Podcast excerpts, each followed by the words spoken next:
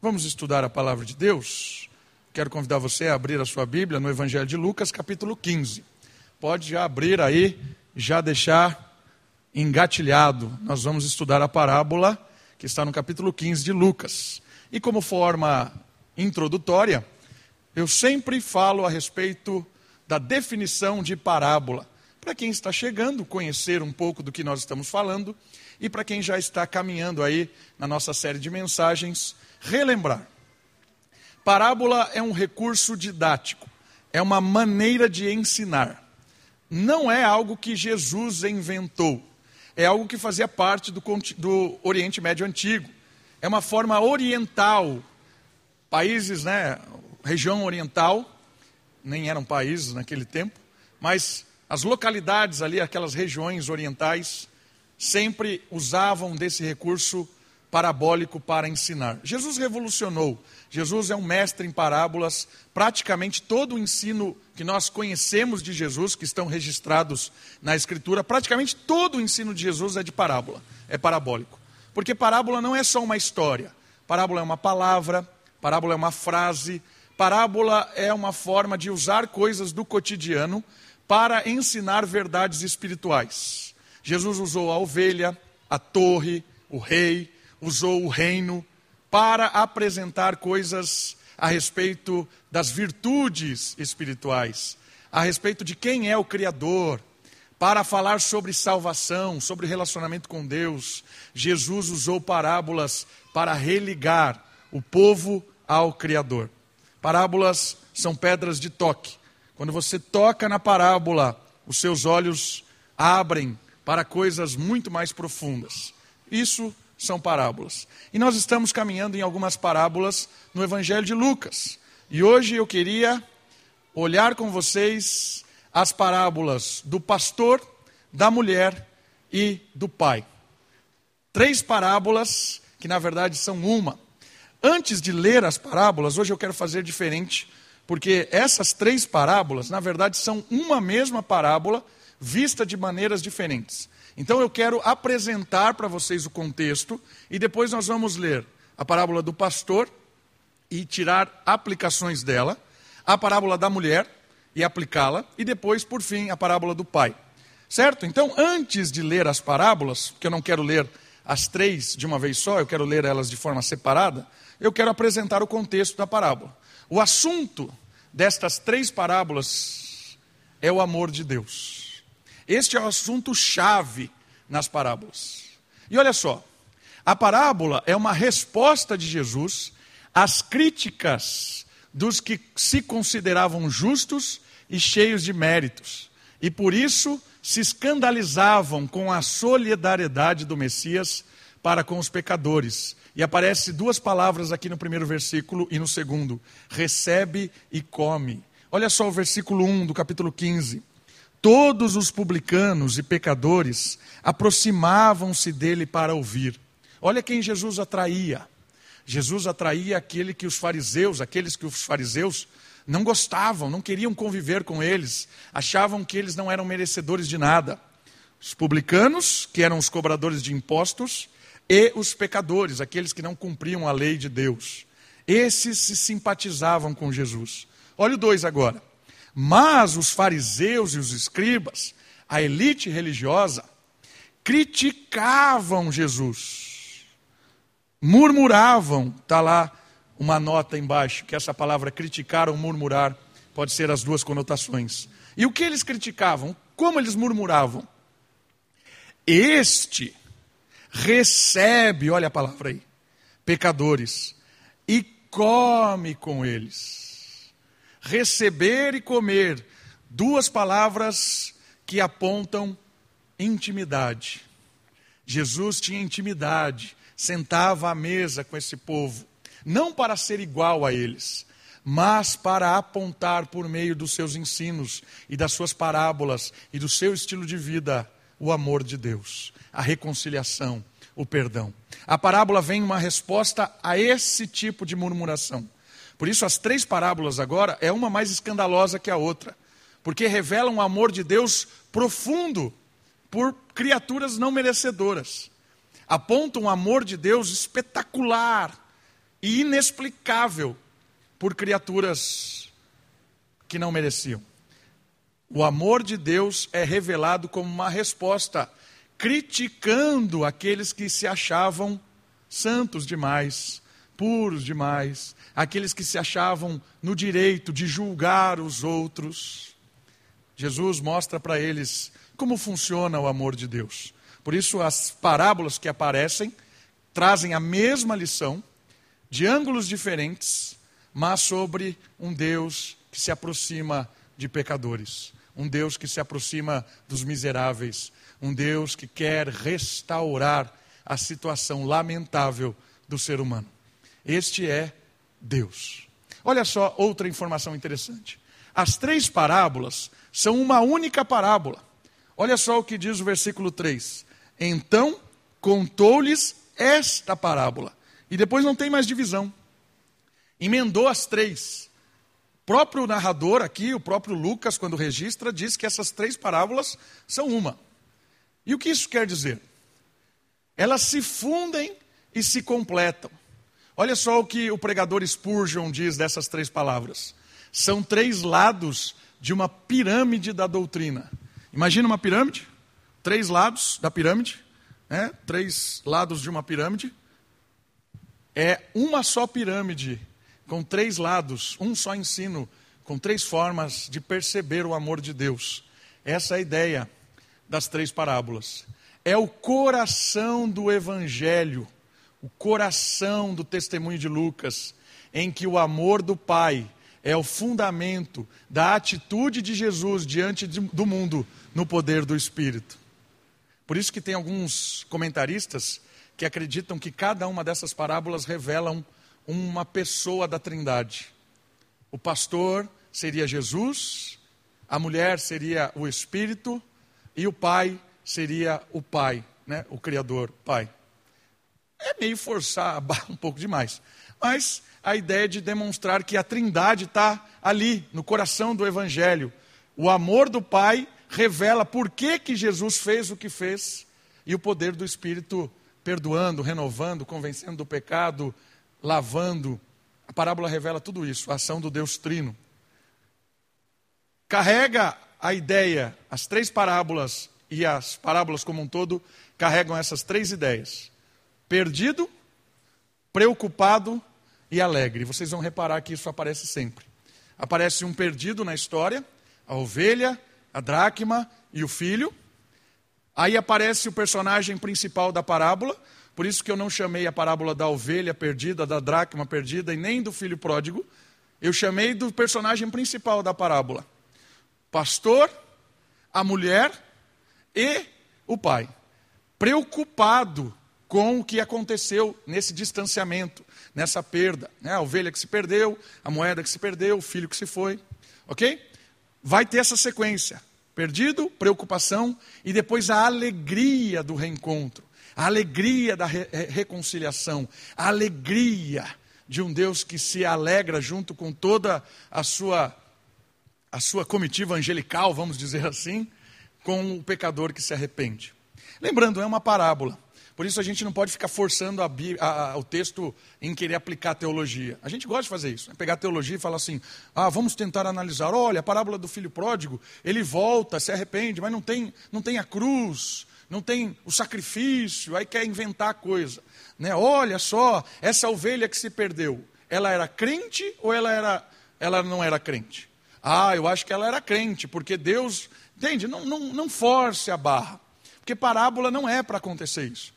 Parábola é para a gente perceber a mensagem principal dela e aplicar ela na nossa vida. E a mensagem principal dessa parábola é o amor de Deus revelado de forma espetacular.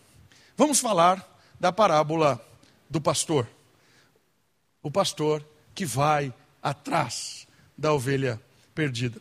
Vamos ler a parábola? Capítulo 15, versículo 14 desculpa, do 4, 4 ao 7. Olha só o que diz a palavra de Deus. Qual de vós, possuindo cem ovelhas e perdendo uma delas, não deixa as noventa e nove no campo e não vai atrás da que se perdeu até encontrá-la. E quando a encontra, coloca-a sobre os ombros, cheio de alegria, e chegando em casa, reúne os amigos e vizinhos e lhes diz: Alegrai-vos comigo, pois encontrei a minha ovelha perdida. O pastor que vai atrás. Algumas coisas interessantes. A parábola não ensina que Deus prefere os pecadores diante dos justos. Não é isso, lembra? A gente quer forçar algumas coisas. Então, olha, Deus prefere os pecadores, não prefere os justos.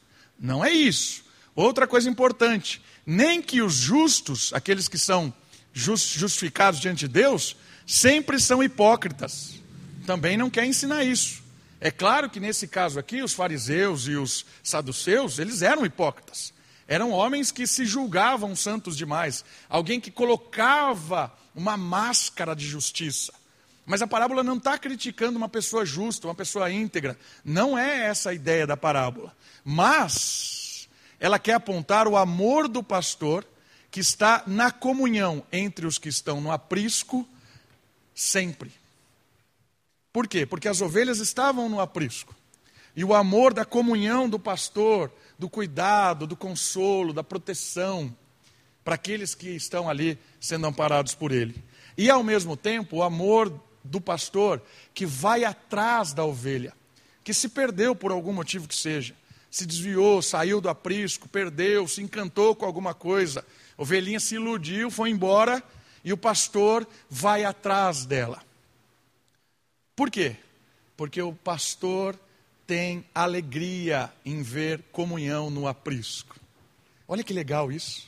A ideia de um Deus que está atento para aqueles que são justos, estão debaixo do aprisco, estão sendo cuidados, amparados por Deus e desfrutam desse cuidado do pastor. Mas também Deus está atento àqueles que, por algum motivo, tropeçam, ou aquelas ovelhas que nem são ainda desse aprisco ovelhas que não foram encontradas ainda, mas o pastor está atento a elas. Queridos, essa informação é muito extraordinária, porque Deus se associando com a imagem de um pastor é maravilhoso, porque o pastor cuida da ovelha, defende a ovelha, protege a ovelha, leva ela para o lugar certo, para beber a água, para a sombra, como diz o Salmo 23. O Senhor é o meu pastor e isso me basta. Irmãos, quando a gente tem uma noção de um Deus que cuida de nós como um pastor cuida de uma ovelha, isso deve gerar no nosso coração paz, tranquilidade, alívio.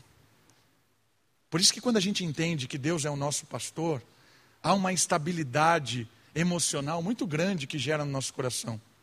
Porque a gente percebe que Deus está se preocupando. E ainda quando a gente dá aquela vacilada, aquela patinada, Deus não, não nos ama menos por isso. A gente tem a ideia de ficar medindo o amor de Deus mais e menos. Deus não ama mais ou ama menos, porque Deus é amor. Não tem como um ser que é amor amar mais ou menos. Ele ama, porque ele é a expressão do amor. Por isso, isso traz realmente no nosso coração um sentimento de cuidado, de consolo, de segurança. Somos amados ao ponto de Deus nos proteger. Extraordinário isso.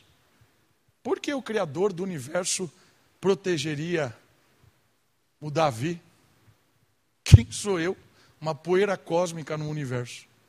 E o Criador de todo esse universo se importa comigo. Já parou para pensar sobre isso? Existem 200 bilhões de galáxias. 200 bilhões de galáxias. Bilhões. E Deus, o Criador de todas as galáxias, de todos os cantos deste universo, ama a poeira cósmica que somos nós. E não só ama, cuida, protege, coloca no aprisco, vai buscar. Queridos, isso aqui é para você dormir, caminhar em paz. Uma outra aplicação interessante é que o fato das 99 estarem seguras não substituem a perdida. Olha só isso. Tinha 99, sumiu uma só. Mas o pastor se importa com uma ovelha. Não há substituição de ovelha. Essas 99 valem pelaquela, não valem, porque Deus conhece cada uma das suas ovelhas e conhece pelo nome. O meu dilema, as minhas dificuldades, as minhas aflições, a, os meus sonhos, a, a, os meus desvios, Deus conhece de forma personalizada. Não é por atacado, não é como um político que conhece, finge que conhece a cidade para ganhar os votos da cidade, ou finge que age com amor ou com justiça. Não. Deus, o pastor, conhece e se importa com cada uma das suas ovelhas.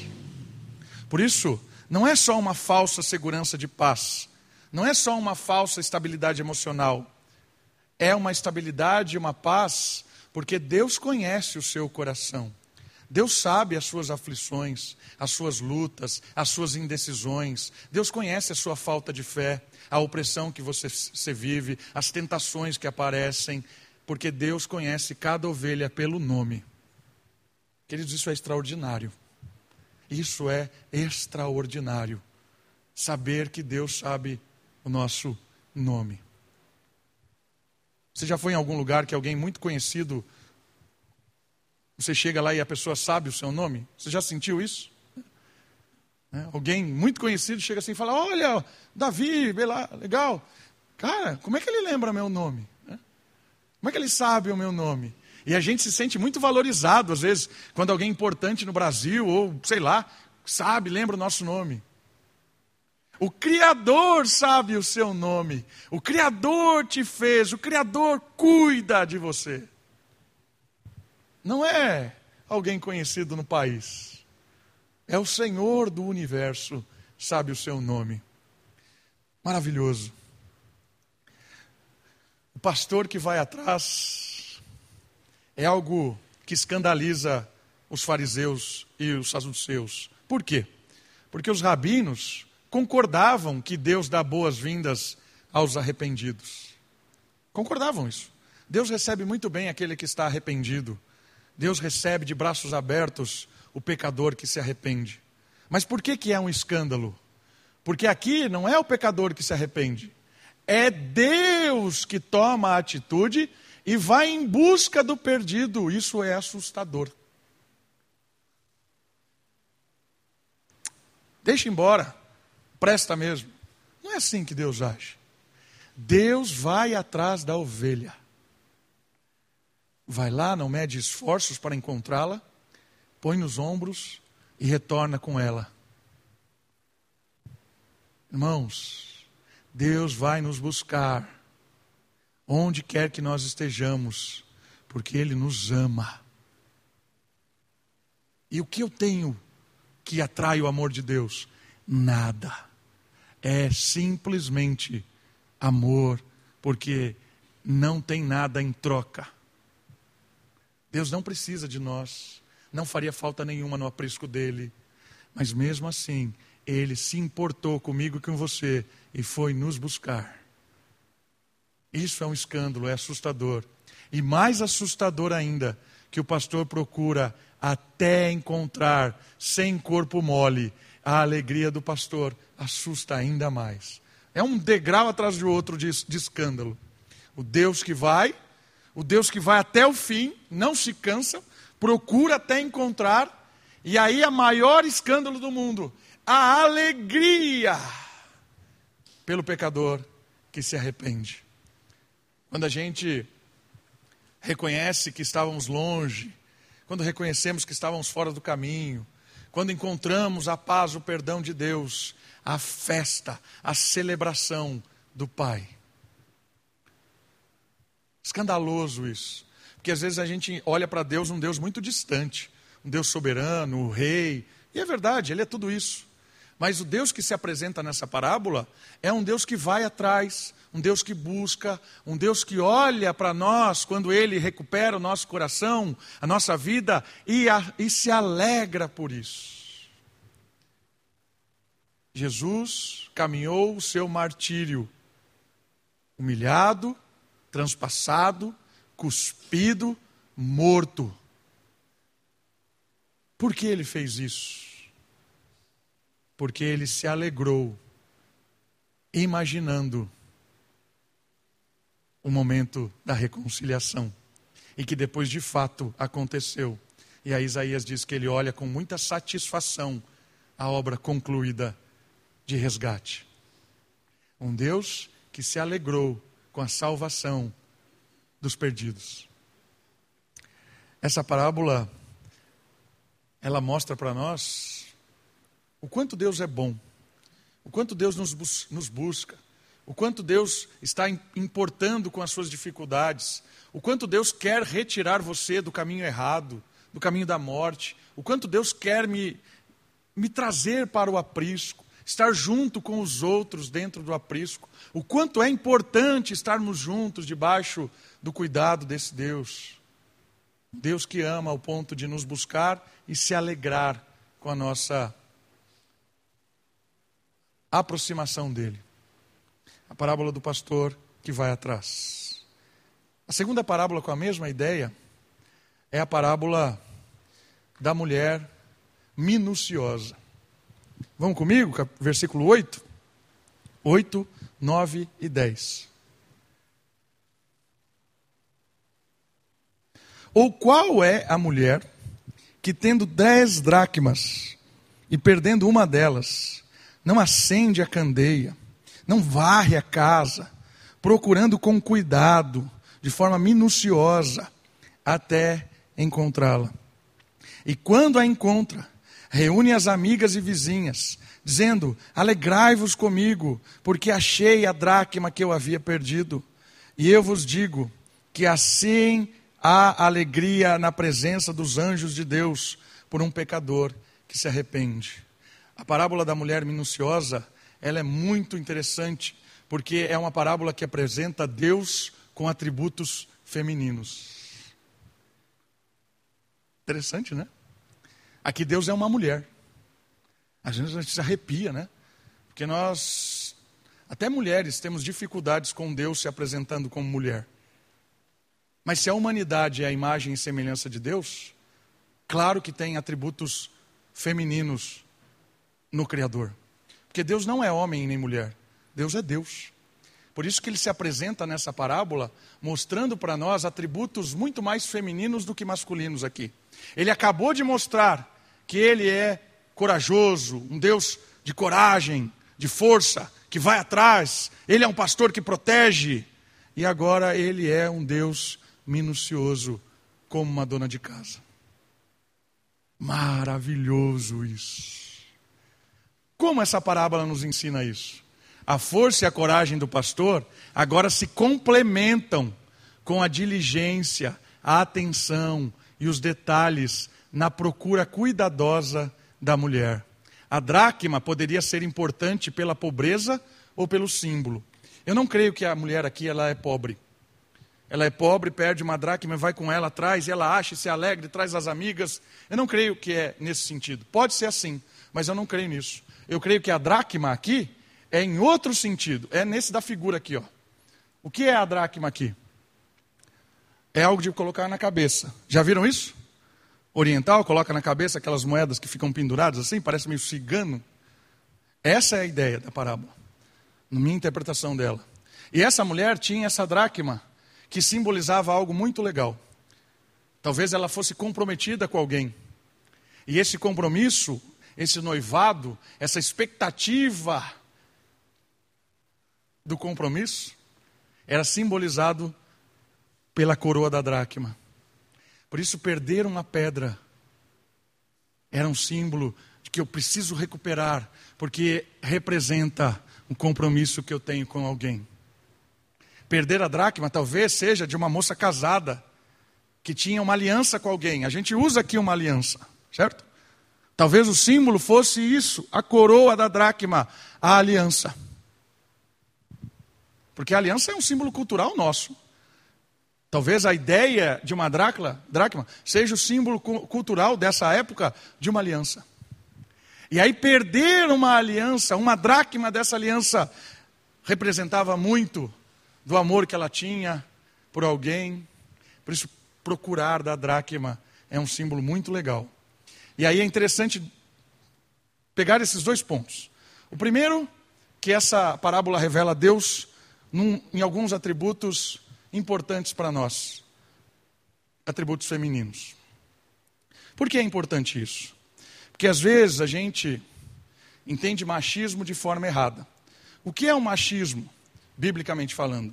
Machismo é quando a gente atribui atributos masculinos como dominantes. Como os atributos masculinos sendo mais importantes do que os atributos femininos. O atributo da coragem, da proteção, do provedor. Atributos às vezes masculinos. E aí a gente coloca que esses atributos são os atributos de Deus e atributos do homem, e a mulher fica meio que some nessas coisas. E aí a mulher tenta ter alguns atributos que são masculinos. E às vezes a mulher cai na armadilha de achar que ela é uma mulher de sucesso, uma mulher fiel a Deus, quando ela tem atributos masculinos. E esse aqui é uma restauração, essa parábola é uma restauração, dizendo assim: mulher, os seus atributos femininos são atributos de Deus, porque você é a imagem de Deus, e não existe imagem de Deus aqui se não houver a complementaridade homem e mulher. Se só existisse homem, Deus falou para o homem assim: não é bom que você esteja só. E não tinha pecado ainda. Por que, que não era bom que o homem estivesse só? Porque ali não tem toda a imagem de Deus, não tem todos os atributos de Deus mostrados. É claro que na humanidade não tem todos os atributos de Deus, mas os atributos que Deus queria revelar a essa criação necessariamente tinha que ter uma mulher. E aí surge Deus com atributos femininos.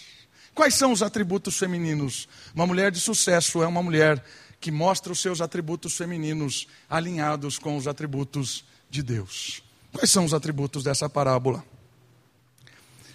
É uma mulher de detalhes. E toda mulher é uma mulher que gosta de detalhes, que guarda pelos detalhes, minuciosa. Kate, onde está a chave do carro? Está na mesa. Não está na mesa.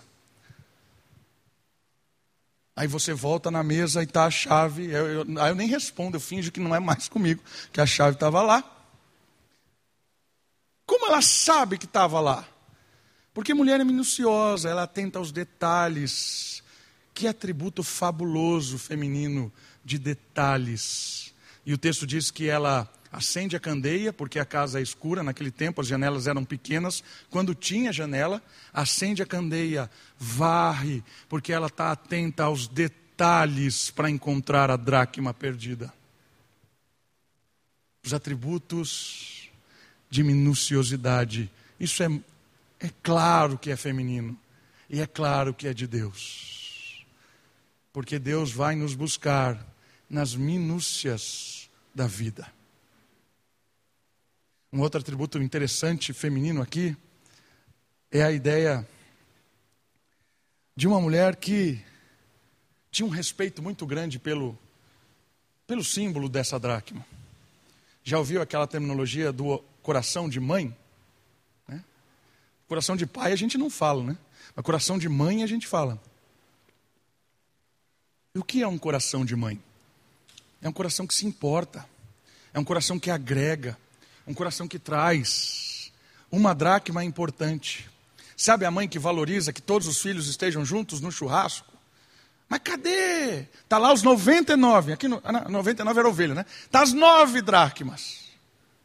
Os nove filhos estão tá lá, mas faltou só o Zezinho.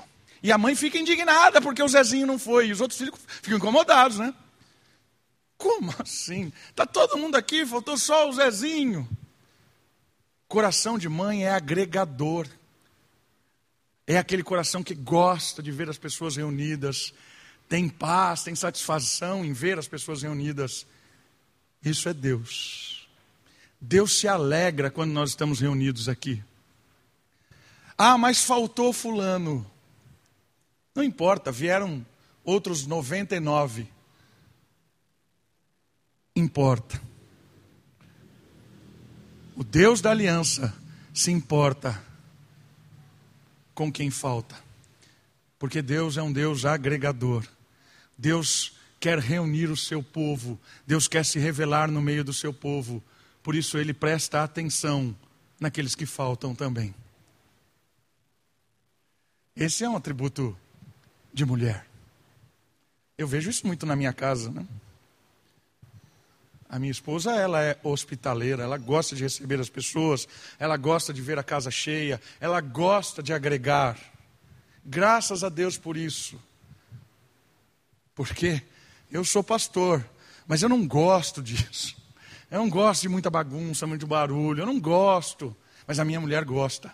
Isso é complementar. Graças a Deus por isso. Um outro atributo muito interessante aqui é o cuidado da mulher para com a sua casa. A beleza da criação. Você já ouviu? Sobe numa montanha e vê a criação. Vai na, na beira do mar e vê a imensidão do mar. Veja os detalhes de uma árvore. Os detalhes da criação que a gente olha para o céu e não contempla. A beleza da criação revela Deus como preocupado com cada detalhe, com cada célula, com cada coisa que nem aparece. Mas essa pequena parte, se ela não estiver ali, o todo não faz sentido nenhum. Por isso que Deus cuida dos mínimos detalhes para que toda a grandeza da sua criação seja contemplada.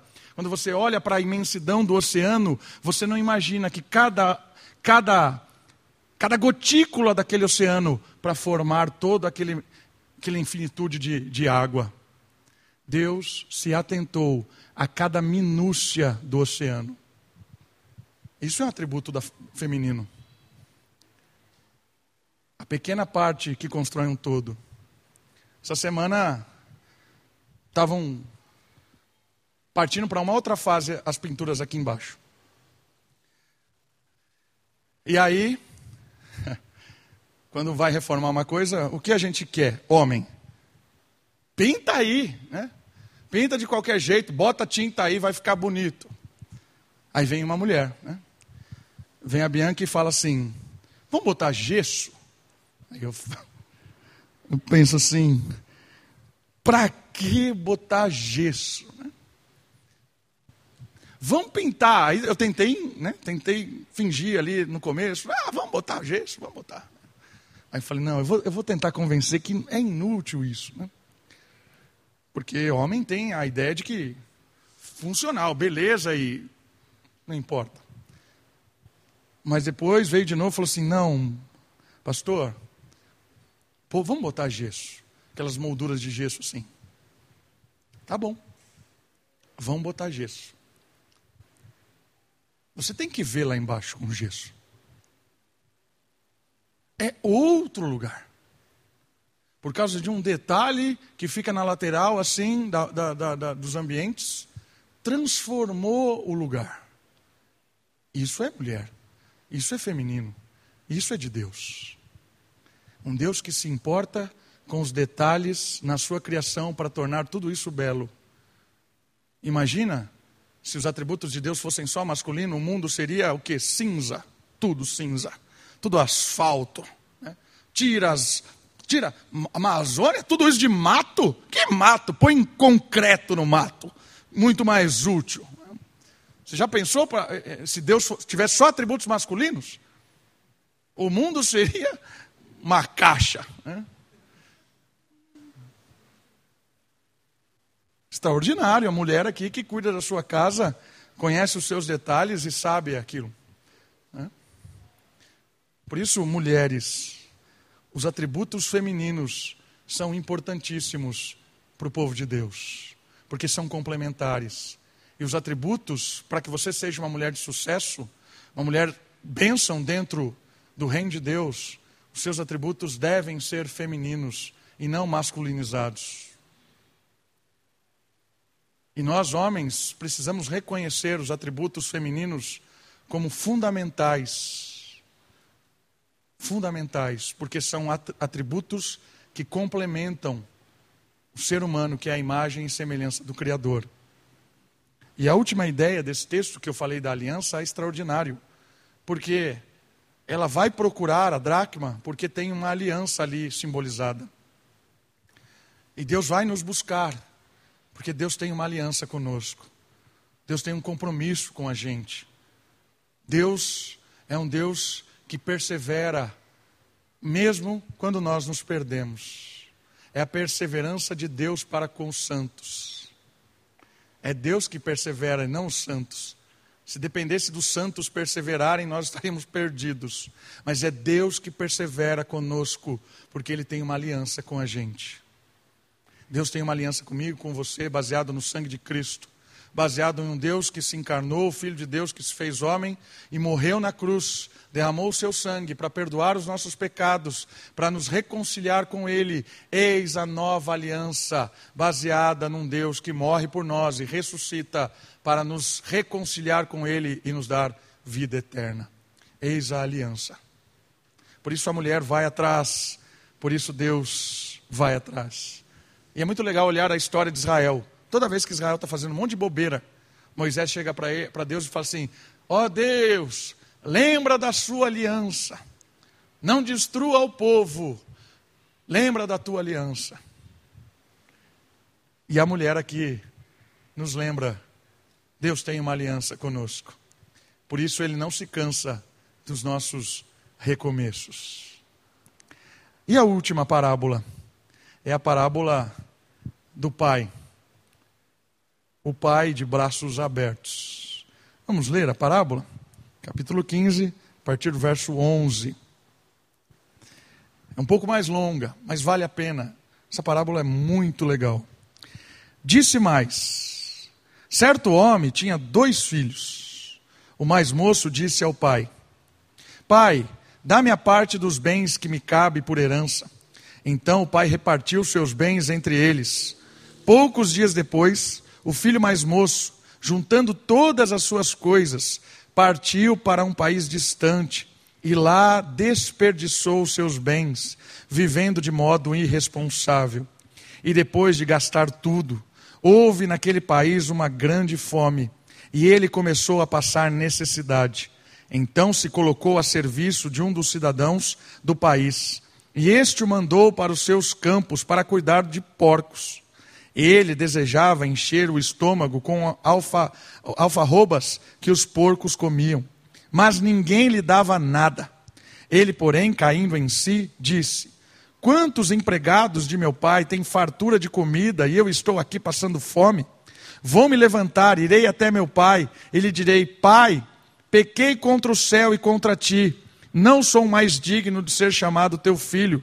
Trata-me como um dos teus empregados. E levantando-se, foi para o seu pai. Estando ele ainda longe, seu pai o viu, encheu-se de compaixão e, cor correndo, lançou-se ao seu pescoço e o beijou. E o filho lhe disse: Pai, pequei contra o céu e contra ti, não sou digno de ser chamado teu filho. Mas o pai disse aos servos: Trazei depressa a melhor roupa e vestiu, ponde um anel no dedo e sandália nos pés Trazei também o melhor bezerro e matai-o.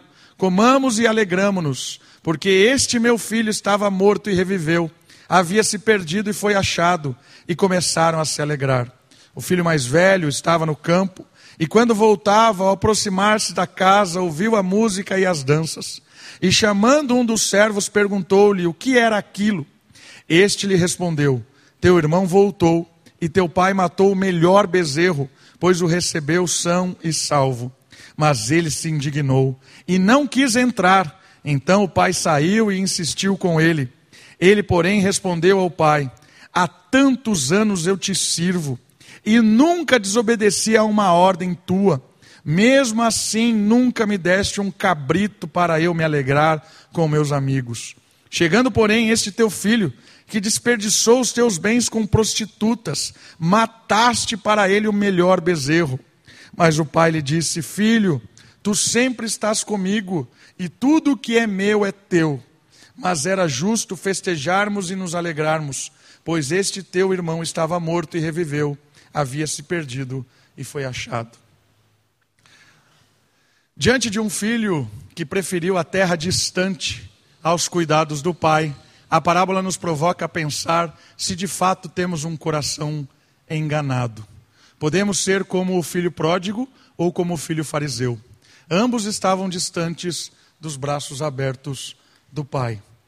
Os dois aqui filhos estavam perdidos. Um fora, o outro dentro. Olha como as parábolas se completam. A ovelha se perdeu fora, a dracma se perdeu dentro. Os fariseus são o símbolo do filho que ficou.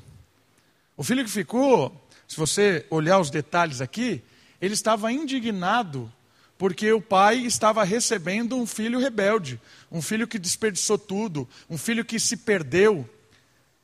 Um filho estava revoltado, porque o pai estava dando uma festa, se alegrando com o arrependimento do irmão. E esse filho, aparentemente, a gente olha e fala assim: nossa, mas ele sempre serviu, olha que pai injusto. Não é verdade. Talvez ele nunca tenha dito, mas esse filho é um filho amargurado. É um filho que entende que ele não está fazendo nada por amor aqui. Ele está entendendo que ele está aqui servindo, se esforçando, dando o máximo de si. Mas ele nunca foi recompensado. É alguém que não entendeu nada. E por que, que ele não entendeu nada? Porque quando o pai vai lá falar com ele, o pai fala para ele assim: Como eu nunca te dei um cabrito? Tudo que é meu é seu. Olha só, os fariseus desfrutando do pacto, da aliança, das bênçãos de Deus para com o povo de Israel, da satisfação provisória do pecado, que eram os bezerros mortos, os cordeiros entregues, era uma, um sacrifício que apontava ao Messias. Deus cuidando do seu povo, e mesmo assim, não estavam satisfeitos, não desfrutavam da presença do Pai, estavam debaixo da casa do Pai, mas estavam iludidos com outras coisas. Queridos, o filho mais velho pode ser nós, que estamos há tanto tempo na casa do Pai, Estamos tanto tempo envolvidos com as obras do Senhor, estamos tanto tempo, mas a gente acha que tem mérito, a gente acha que Deus tem algumas obrigações para com a gente. E aí chega alguém novo na igreja, alguém novo que se converte, a gente olha e fala assim: nossa, eu estou aqui há 50 anos, esse cara que acabou de chegar já está ali se alegrando, já está envolvido com aquilo outro, já está fazendo aquilo outro. Ah, vou lá reclamar com o pastor, com o conselho, onde já se viu. A gente precisa fazer um processo melhor. Fazer com que a gente não receba qualquer um aqui, não. Não é qualquer um que pode fazer isso. Murmurado, amargurado. Não se alegra com a recepção de novas pessoas que têm um encontro com o Evangelho o tempo todo brigando com Deus, dizendo para Deus: Ó oh, Senhor, o Senhor nunca me deu um cabrito. E Deus está falando para nós assim: queridos, você está na minha casa, você faz parte da minha família, tudo que é meu é seu. Desfrute da minha paternidade, desfrute do meu abraço, desfrute da bênção de pertencer à minha família. Não seja alguém amargurado, reclamão, chato, encrenqueiro, brigão. Não seja alguém de olhos caídos, rebelde. Não seja. Desfrute da paz que vem de Deus dentro de casa. O filho que estava dentro estava tão quanto perdido quanto que foi embora. Por isso, o primeiro alerta da parábola é: estar na igreja não quer dizer que você está abraçado com Deus. Talvez você está abraçado com o seu próprio ego, com seus próprios desejos, e serve a Deus como uma forma de provocar ao Pai a atender aquilo que você acha justo. Então eu venho aqui, eu dou, contribuo na igreja, me envolvo, sirvo todos os dias, não erro nenhum dos mandamentos, porque eu espero que o Senhor faça o que eu quero que Ele faça. E Deus está falando para nós assim: tudo já é teu. O que, que você está esperando? Desfrute de ser filho. Desfrute da casa do Pai. Encontre-se com Deus, perdido dentro de casa. E o outro filho é o filho que foi embora Porque foi atraído com a terra distante. E a terra distante exigia dinheiro, né? A terra distante nos ilude muitas vezes. Porque a terra distante é algo que a gente acha que é muito melhor do que aquilo que a gente está vivendo. Às vezes a terra distante é uma profissão que a gente sonha, e aí a gente sonha tanto com essa profissão que eu não meço esforço para ir e tal, a solo até a minha casa para que eu consiga aquilo, porque aquilo é um ídolo para mim. Mas não, eu só quero. Percebe? É um ídolo. A terra distante pode ser uma carreira, a terra distante pode ser um negócio, a terra distante pode ser uma coisa, uma pessoa, a terra distante pode ser tanta coisa que me faz até usar Deus para conquistar aquilo que eu acho justo. Pai, me dá o dinheiro, porque o Senhor não sabe o que é bom para mim. Me dá o dinheiro, porque eu vou comprar aquilo que eu acho justo. Deus me abençoa com isso, por que o Senhor não está me dando isso? Pai, eu estou te pedindo tanto isso, por que o Senhor não me dá isso? Isso é pródigo. É o filho que olha para o pai e diz assim: O que o Senhor está me dando não é o que eu preciso. Me dá o dinheiro que eu sei melhor do que o Senhor o que eu preciso. Quantas vezes nós não fazemos isso? Nos iludimos com a terra distante, com as propostas deste mundo e cobramos de Deus para que Ele nos dê coisas que eu acho que Ele tem que me dar. Seja uma carreira, seja carro, negócio, uma pessoa, seja um filho. Eu acho que Deus não sabe administrar as bênçãos. Por isso eu exijo que Ele me dê as bênçãos para que eu aplique do jeito que eu quero aplicar. Que lição dessa parábola. Nos perdemos, muitas vezes, iludidos com a terra distante. E é muito interessante que a situação desse cara acaba de uma maneira muito trágica. O judeu odiava porco. Odiava porco. Porco era um símbolo assim nojento para o judeu. Tipo barata. É isso. E aqui o cara vai lá e quer comer comida de porco. E não tem comida de porco. Ele estava numa situação do animal que ele mais odiava. Até o momento em que caiu por si e disse assim: Eu não sou um porco. Às vezes Deus nos joga lá embaixo, nos leva numa situação lá embaixo, no fundo do poço, ao lado dos porcos, para que a gente caia por si e perceba: o que é que eu estou fazendo aqui? Aqui não é o meu lugar, essa não é a minha história, esse não é o que Deus tem para mim. Quando cai a ficha e ele retorna, Irmãos, quantas vezes nós nos retornamos à nossa caminhada, na nossa história? Quantas vezes nós caminhamos de volta? E muitas vezes, nesse retorno, a gente não entende o amor de Deus. Porque você percebeu o que acontece? O filho vem com um discurso de ser um empregado. Ah, qualquer empregado do meu pai é melhor do que a situação que eu estou aqui. E aí, quando ele volta, o pai dele devolve a autoridade para ele. Esse é o símbolo do anel, esse é o símbolo da veste que ele, que ele, que ele ganha. O pai sacrifica o melhor cordeiro ali, novilho. Se alegra, porque o filho está de volta. Irmãos, muitas vezes nós não desfrutamos do perdão de Deus não desfrutamos da paternidade de Deus. Nós ficamos remoendo culpas do passado, coisas que nós erramos lá e ficam, ficam nos acusando. Será que Deus nos perdoou mesmo? Será que Deus me aceitou? E fica aquela culpa, aquela tensão, aquele, aquele peso, aquela vida pesada, de medo. Oh, Deus, me aceita como um empregado.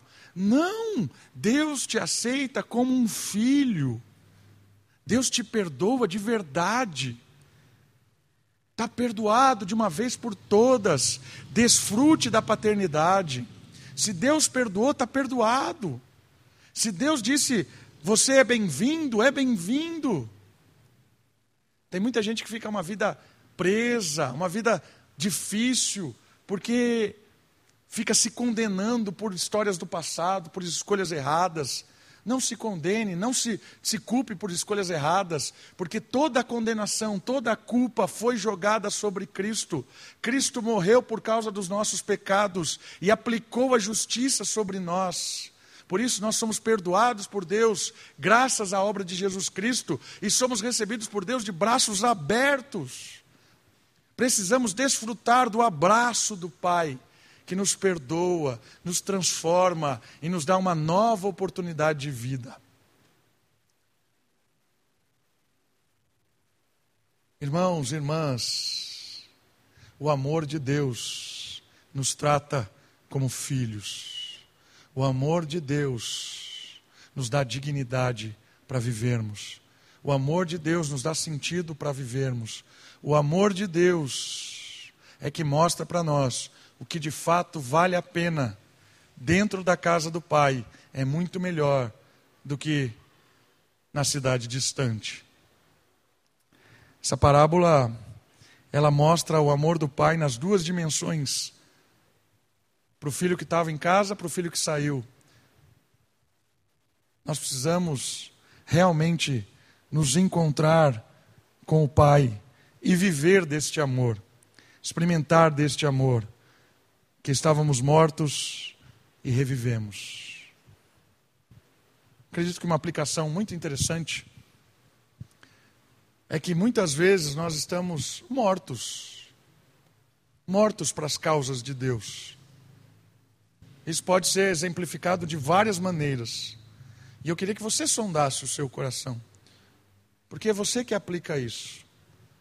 Às vezes você está tanto tempo e está morto morto para a obra do, do Senhor, morto para as coisas de Deus, talvez vivo para a terra distante, vivendo uma vida completamente gastando todos os seus esforços para a terra distante, mas morto para uma vida dentro da casa de Deus, dentro da missão de Deus. A parábola nos dá uma, um bom despertar. Aquele que estava morto reviveu e Deus nos abraça. Deus nos abraça. Que essas três parábolas, com o enfoque do amor de Deus, nos motive a descansar no pastor, a confiar na minuciosidade de um Deus que se preocupa com cada detalhe da nossa vida e desfrutar do abraço de um Pai que perdoa e que está sempre presente em cada dia da nossa vida. Vamos orar? Baixe sua cabeça, feche os seus olhos. Vamos orar ao Senhor. Agradecer ao Senhor. Pai, muito obrigado. Obrigado pelo teu amor, pela tua graça, pela tua misericórdia. Obrigado porque o Senhor foi nos buscar. Assim como diz a parábola. Justamente porque o Senhor nos amou. Tinha nada em nós. Obrigado porque esse amor nos encontrou, nos perdoou, nos deu nova vida e agora podemos viver de uma forma diferente. Viver refletindo a tua glória. Ó Deus, nos ajuda, como homens e mulheres, a vivermos conforme a tua imagem restaurada em nós, a imagem de Cristo, que hoje é formada em nós pelo Espírito.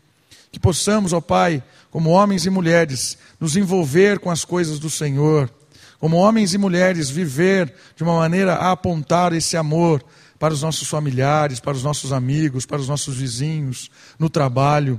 Que a nossa igreja seja uma igreja de homens e mulheres comprometidos com o Senhor, porque experimentamos do teu amor inexplicável. Graças te damos, queremos te adorar, no nome do nosso Salvador Jesus Cristo. Amém.